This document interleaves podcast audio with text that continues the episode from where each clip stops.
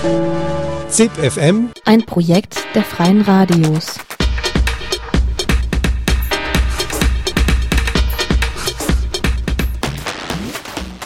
Willkommen zu ZIP FM, dem Nachrichtenmagazin der Freien Radios, am heutigen Freitag, den 25. Juli. In der kommenden halben Stunde mit den folgenden Beiträgen. Mehr Vorratsdatenspeicherung in der EU.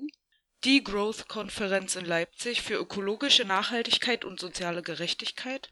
Und veröffentlicht Studie zu Antiziganismus in Deutschland.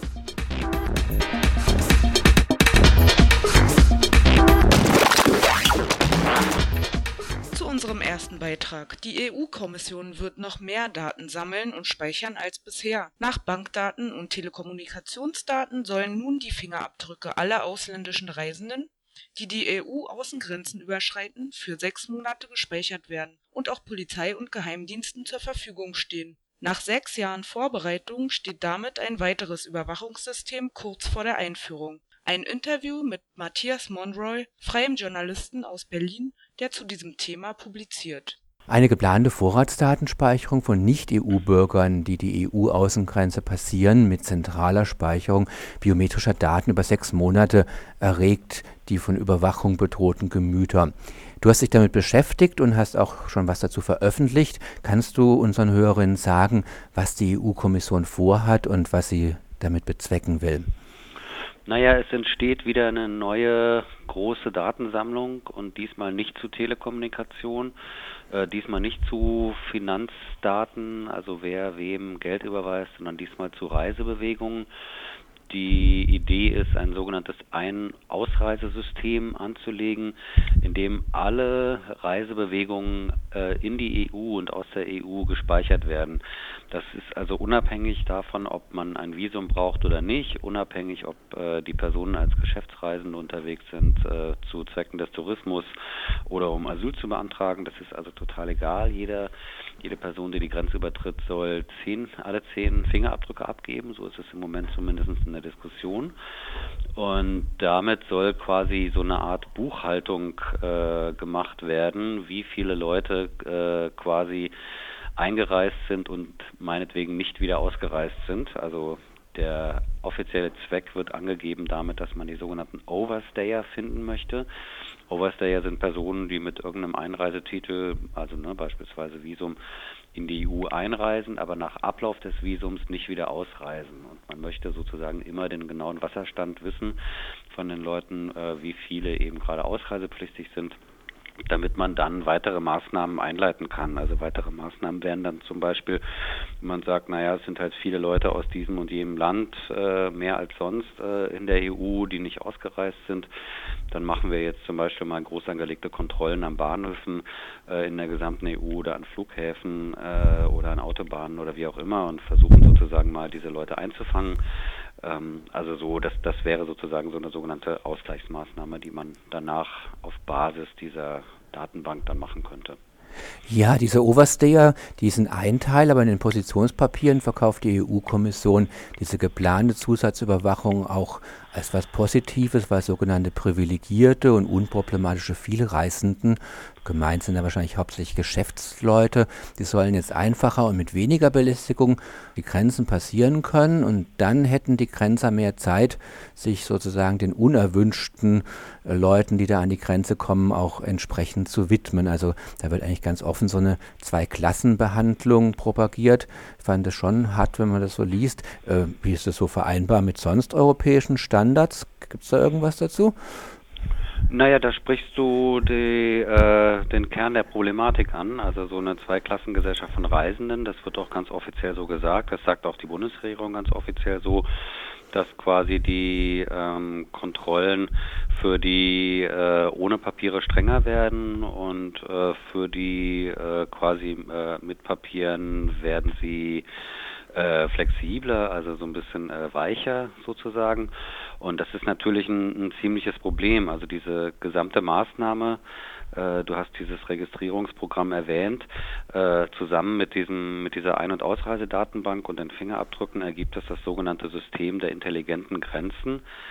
fragt man sich, seit wann sind Grenzen überhaupt intelligent?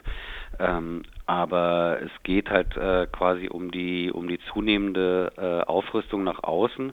Es wird ja immer behauptet, dass die Aufrüstung der Grenzen, also der Außengrenzen einhergeht mit der Freizügigkeit in der EU, ähm, unabhängig von der Herkunft der Reisenden. Also das bedeutet, egal welchen Pass man hat, man soll sich in der EU ohne Kontrollen äh, von einem Land zum anderen bewegen können. Äh, wir wissen, dass das längst nur noch Theorie ist. Also diese äh, Freizügigkeit wird also äh, schon allein durch diese groß angelegten Polizeikontrollen, von denen ich vorhin sprach, äh, eingeschränkt, also die mindestens zweimal im Jahr stattfinden zum Aufspüren unerwünschter Migration und äh, auch andere Maßnahmen, also sowas wie äh, rassistische Kontrollen an Bahnhöfen, äh, an Flughäfen. Äh, wir kennen das. Also so diese, ich würde sagen, diese gesamten Maßnahmen dienen letztlich dazu, äh, ja, Migranten, Migrantinnen zu stigmatisieren. Und dieses Registrierungsprogramm, dazu muss man noch sagen, die, ähm, die Leute, die daran teilnehmen, die geben quasi ihre Privatheit auf und zahlen auch noch Geld dafür. Also man, äh, ich glaube nach gegenwärtigem Stand ist die Rede von 20 Euro. Ähm, als Gegenwert kriegt man dann eine Chipkarte, die man immer mit sich tragen muss und auf der hat man quasi schon im Vorfeld seine wichtigsten Daten abgegeben. Da sind dann die Fingerabdrücke drauf, da ist der, der Zweck der Reise drauf. Ähm, diese Karte kann man dann eben an sogenannten elektronischen Kontrollgates, E-Gates, bequem durchziehen, seine Finger dann eben noch äh, kurz abgleichen lassen, seine Fingerabdrücke äh, und dann diskret die Grenze passieren. Ja, das klingt ja wirklich schon nach einer guten Umsetzung von Brave New World. Seit 2008, wenn ich das deinen Unterlagen richtig über, unter, entnommen habe, plant die EU das schon und jetzt 2014 soll das umgesetzt werden. Gibt es irgendwie noch eine Möglichkeit, es zu stoppen? Zum Beispiel, wir haben jetzt auch bald Europawahlen. Wie siehst du das? Oder ist das der Zug im Prinzip abgefahren und wir können noch darauf aufmerksam machen hoffen, dass sich möglichst viele Menschen auch darüber aufregen, aber zu machen ist nicht mehr viel? Also, das ist eine gute Frage. Ich würde sagen, man kann das nicht mehr wirklich stoppen. Wir sind da quasi einem Problem aufgesessen, was häufig passiert, wenn wir so äh, uns auf Ebene der Europäischen Union bewegen. Man kriegt die Vorbereitung dieser Geschichten nicht mit. Also die offiziellen Vorbereitungen begannen 2008. Also das heißt, dass dann äh, ähm, quasi äh, erste Papiere dazu veröffentlicht wurden, dann wurden Meinungen eingeholt aus den Mitgliedstaaten, dann gab es weitere Papiere, äh, dann äh, befasste sich der Innenausschuss damit und so weiter. So wird es also quasi langsam vorbereitet. Und jetzt ist es, ähm, wenn man so will, eigentlich im Endstadium. Also insofern würde ich sagen, ist es schon eher hm, ja, schwierig jetzt noch was zu machen. Aber im Bereich der Vorratsdatenspeicherung zu Telefondaten äh, bekanntlich hat es ja ziemlich viel Aufruhr gegeben. Und es gab auch Verfassungsgerichte einzelner EU-Mitgliedstaaten, die das für unvereinbar erklärt haben mit den, mit den jeweiligen Gesetzen. Das bedeutet natürlich nicht das Ende der Vorratsdatenspeicherungsrichtlinie, aber das bedeutet äh, zum Beispiel, dass die, meinetwegen die Speicherfristen äh, zum Beispiel verkürzt werden müssen ähm, oder solche Geschichten. Also will nur sagen, es ist nicht ausgeschlossen, dass man da noch äh, quasi irgendwie das Ruder rumreißen kann. Und ich finde bei solchen Sachen immer wichtig, nicht so auf die EU zu schimpfen, also alles Böse kommt aus Brüssel. Man spielt dabei ja auch schnell den äh, rechten äh, und nationalistisch Gesinnten in die Hände. Ich finde wichtig, dabei nochmal deutlich zu machen, woher kommt diese Initiative. Und man muss sagen, bei diesem Ein- und Ausreisesystem trägt es ganz klar die Handschrift Deutschlands. Das sieht man zum Beispiel daran, dass der damalige Innenminister Friedrich das äh, auf vielen verschiedenen Ebenen vorgebracht hat und gepusht hat. Unter anderem übrigens auch in so einem, äh, naja, mehr oder weniger heimlichen Zirkel, wo sich die Regierungen, die Innenminister der äh, Regierungen treffen, die die sechs einwohnerstärksten Mitgliedstaaten sind in der EU. Also da treffen sich die Innenminister Frankreichs, ähm, Spaniens, äh, Großbritanniens zum Beispiel, Deutschlands, ähm, um über die Zukunft der europäischen Innenpolitik äh, äh, zu quatschen und schon mal Positionen zu verabreden. Und da war das auf den zwei letzten Gipfeln der Innenminister Thema. Und tatsächlich, sehe da, Sie haben das dann genau so eben, also oder Friedrich hat es dann genauso eingebracht wie unter diesem Gesetz verabredet. Gut, äh, wir machen ja jetzt auch demnächst zu den Europawahlen insgesamt so ein bisschen Sendereien zu diesen europäischen Strukturen und wie da wo was entschieden wird. Jetzt mal gerade an dieser Fragestellung, hat das Europaparlament da ein Mitspracherecht oder wenn die Kommission das beschließt, ist das damit gegessen? Also die äh, Parlamentarier, Parlamentarierinnen werden gefragt. Also das äh, läuft durch den Innenausschuss. Und ich denke nicht, dass es da großen Gegenwind gibt, prinzipiell. Jetzt ist natürlich die knifflige Frage, das äh, kommt so langsam raus, dass der Zweck, ich hatte das ja eingangs beschrieben, der Zweck dient, soll dienen dem Aufspüren sogenannter Overstayer.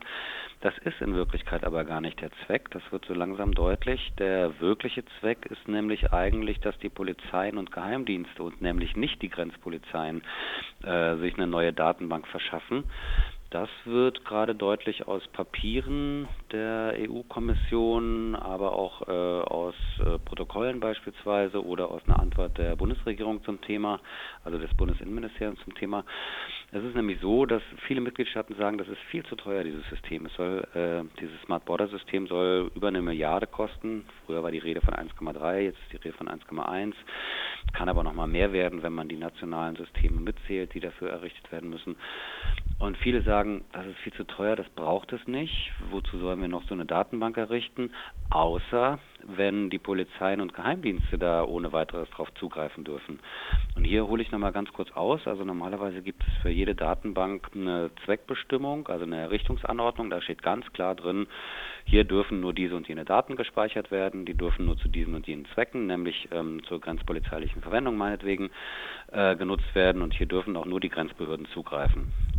Und in Wirklichkeit ist es so, dass viele dieser Datenbanken nachträglich dann geändert wurden. Da wurde halt reingeschrieben, dass auch die Polizeien und Geheimdienste die nutzen dürfen für ihre alltägliche Arbeit oder Ermittlungen. Und bei dieser neuen Datenbank soll das jetzt schon von vornherein passieren. Also man möchte von vornherein da reinschreiben, dass die natürlich auch von Polizeien und Geheimdiensten genutzt werden dürfen. Nur dann würde sich die Errichtung dieser Datenbank lohnen. Und das finde ich natürlich einen ziemlichen Hammer und ich finde, das muss man auch rausstellen, wenn man äh, eine Kampagne dagegen macht, also dass hier quasi die Polizeien und Geheimdienste sich eine neue Datenbank anlegen. Gut, dann hoffen wir, dass wir es mit diesen Informationen hier über das Radio schon mal einen Teil der Öffentlichkeit über die geplanten Vorgänge informieren können und dass dann Menschen sich auch engagieren, wenn es die ein oder andere Form des Widerstands dagegen gibt. Ich danke dir erstmal für deine Auskünfte. Schöne Grüße nach Berlin.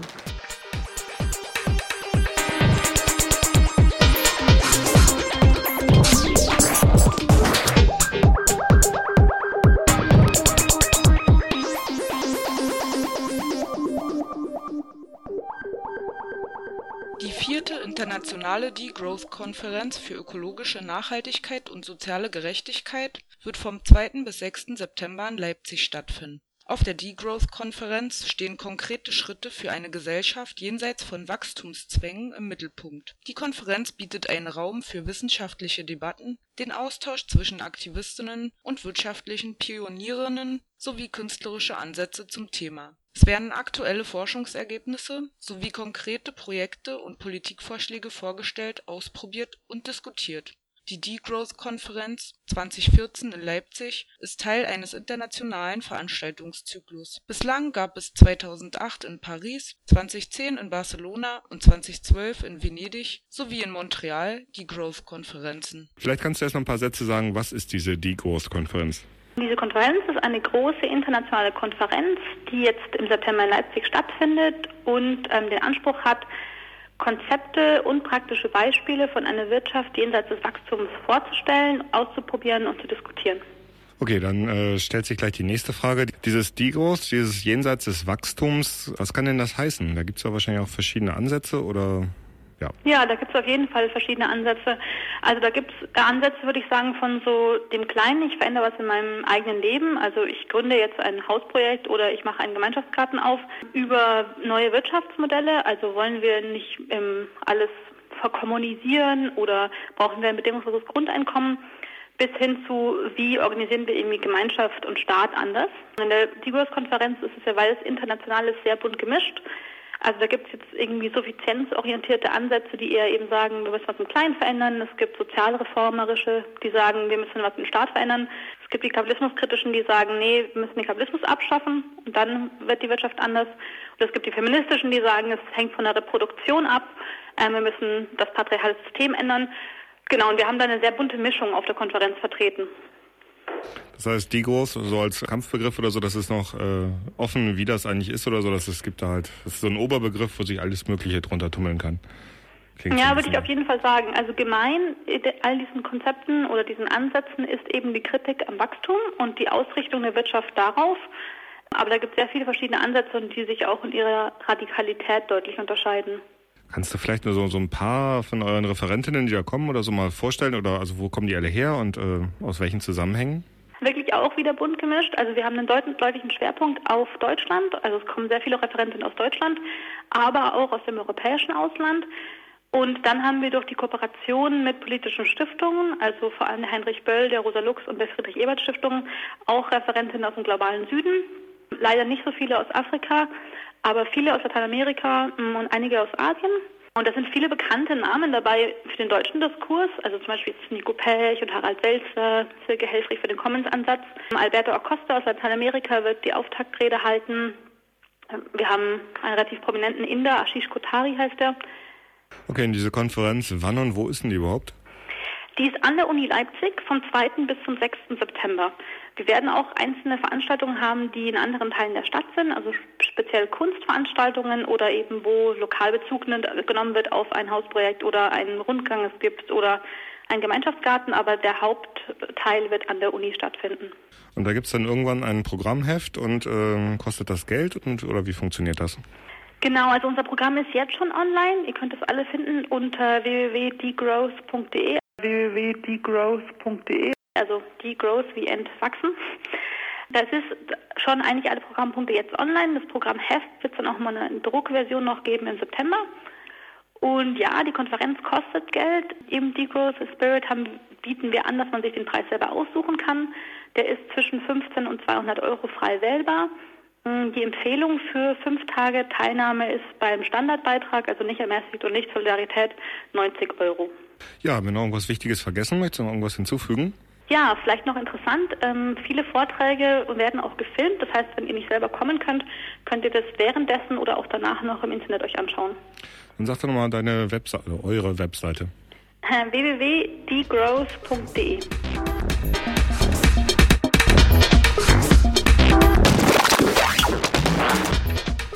Sinti und Roma sind in Deutschland die Gruppe, die am meisten mit Diskriminierung zu kämpfen hat. Das sagt die Antidiskriminierungsstelle des Bundes. Und das nicht nur in Auseinandersetzungen von Mensch zu Mensch, sondern vor allem in den Medien. Zwar wird dabei seltener der Begriff Zigeuner verwendet, doch Ressentiments und Vorurteile werden auch weiterhin reproduziert. Ob man nun mobile ethnische Minderheit sagt und dabei außen vor lässt, dass ein Großteil der Roma einen festen Wohnsitz haben, oder ob man sogenannte Armutszuwanderer, zum Beispiel aus Rumänien, pauschal als Roma bezeichnet und dabei jede Differenzierung unterlässt der Zentralrat Deutscher Sinti und Roma hat jetzt eine Studie vorgestellt, die Antiziganismus in der deutschen Öffentlichkeit untersucht hat. Christina Scheuber sprach mit Jacques Delfeld vom Dokumentations und Kulturzentrum Deutscher Sinti und Roma und wollte zunächst wissen, was genau unter Antiziganismus zu verstehen sei.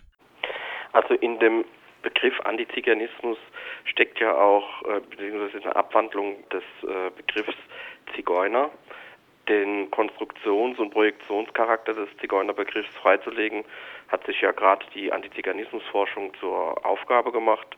Und äh, sie deutet diese Erscheinung heute eher als äh, mehrheitsgesellschaftliches Phänomen. Die Grundthese dabei ist, dass es sich bei den Zigeuner Bildern nicht um reale Personen handelt, sondern vielmehr um mehrheitsgesellschaftliche Vorstellungen, Bilder oder Konstruktionen, die als Gegenbilder zum bürgerlichen Selbstbild fungieren. Die Antiziganismusforschung untersucht also die gesellschaftliche Funktion und Mechanismen der Zigeunerstereotype.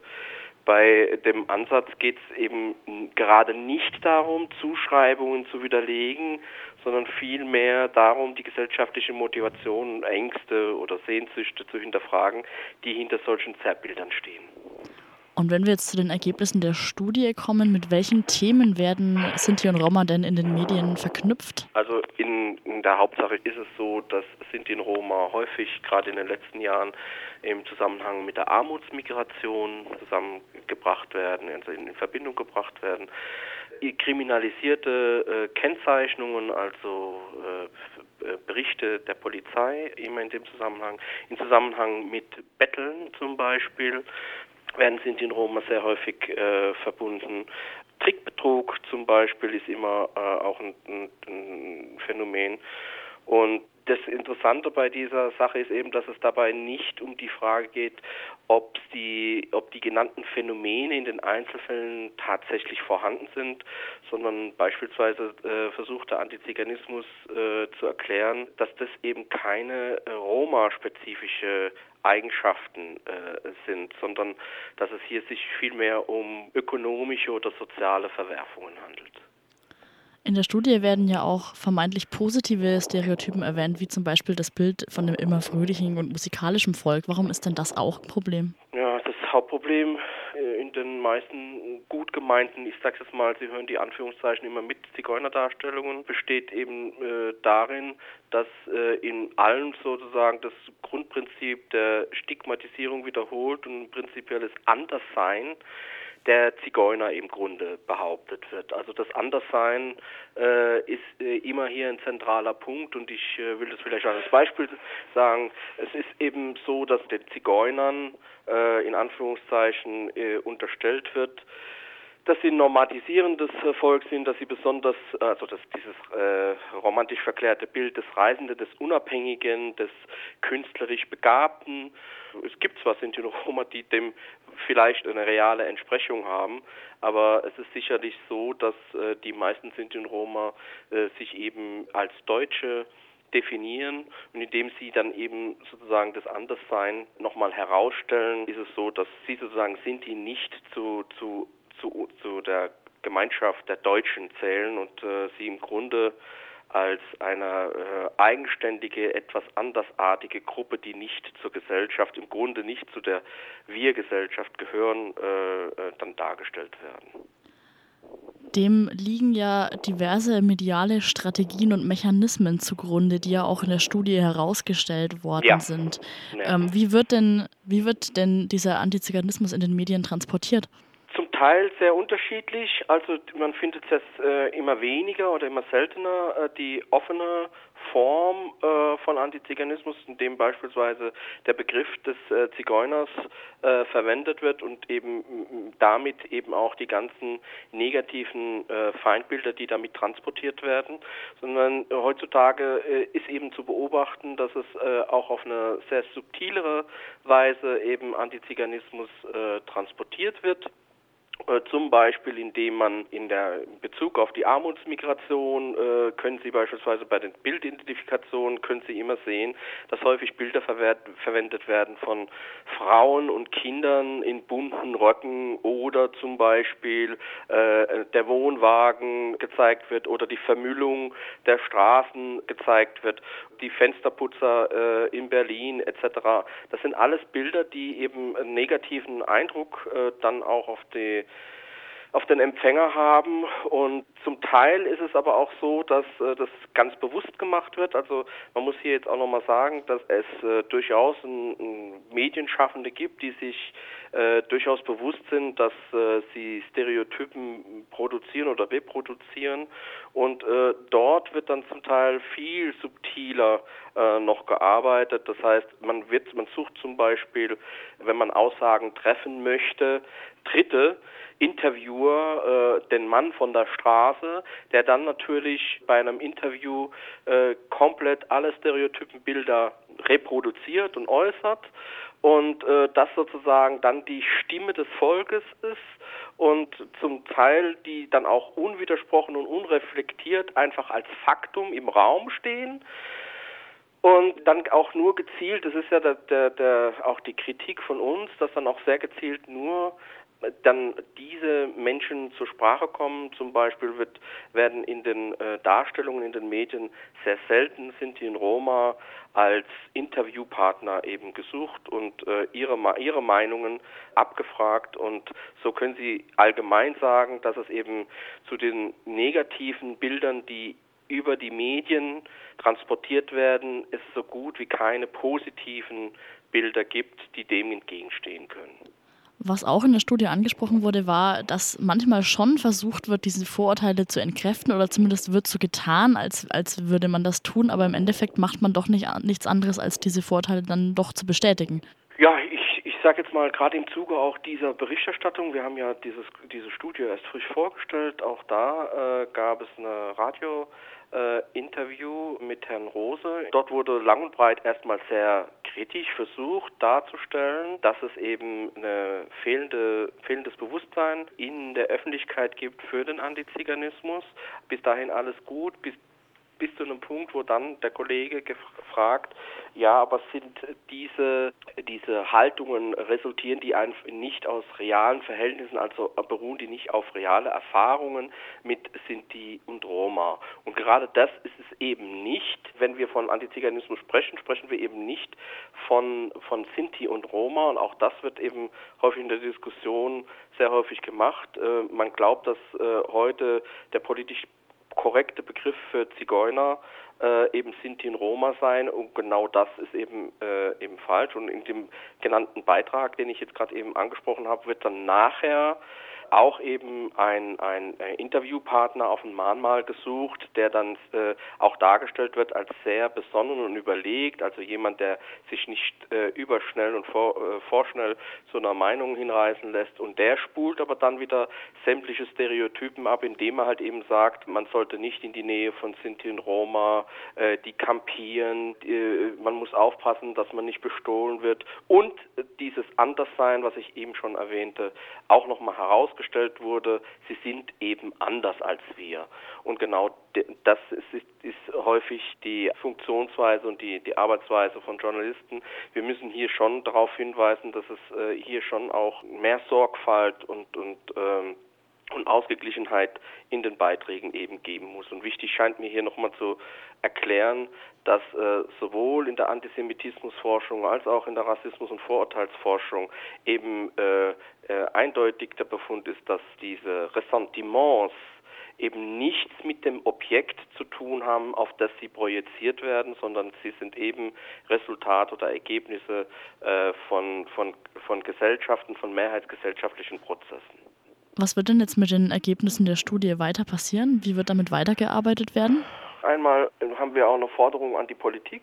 Wir wollen eine Erstellung von einem regelmäßigen Bericht von einem unabhängigen Expertenkreis, der zum Beispiel die Erscheinungsformen und Bedingungen in der Gesellschaft tief verwurzelten Antiziganismus untersucht und darüber hinaus auch Handlungsempfehlungen geben kann, äh, Interventionsmaßnahmen, Präventionsmaßnahmen abgibt. Das wäre zum Beispiel das eine, äh, analog eben zu dem Antisemitismusbericht, der alle vier Jahre äh, auch im Bundestag debattiert wird. Als zweites versuchen wir natürlich auch äh, die Erkenntnisse dieser Studie für unsere pädagogische Arbeit einzusetzen, eben auch Schüler und äh, Öffentlichkeit zu sensibilisieren, äh, für Medien, Medienbeiträge kritisch zu hinterfragen und äh, zu guter Letzt natürlich auch äh, den Austausch zu suchen mit Medienschaffenden selbst, den zu intensivieren. Stellt ja auch eben gerade die Studie nochmal heraus, dass ähm, auch Medienschaffende das oft nicht in vollem Bewusstsein tun.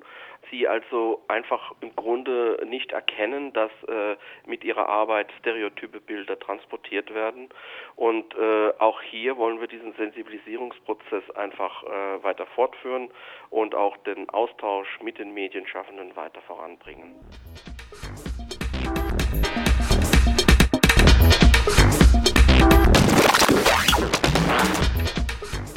Das war ZIP FM, das Nachrichtenmagazin der Freien Radios heute aus der Berliner Redaktion. Die nächste Ausgabe könnt ihr dann kurz vor der Sommerpause am kommenden Dienstag hören. Ein schönes Wochenende wünscht euch Kati.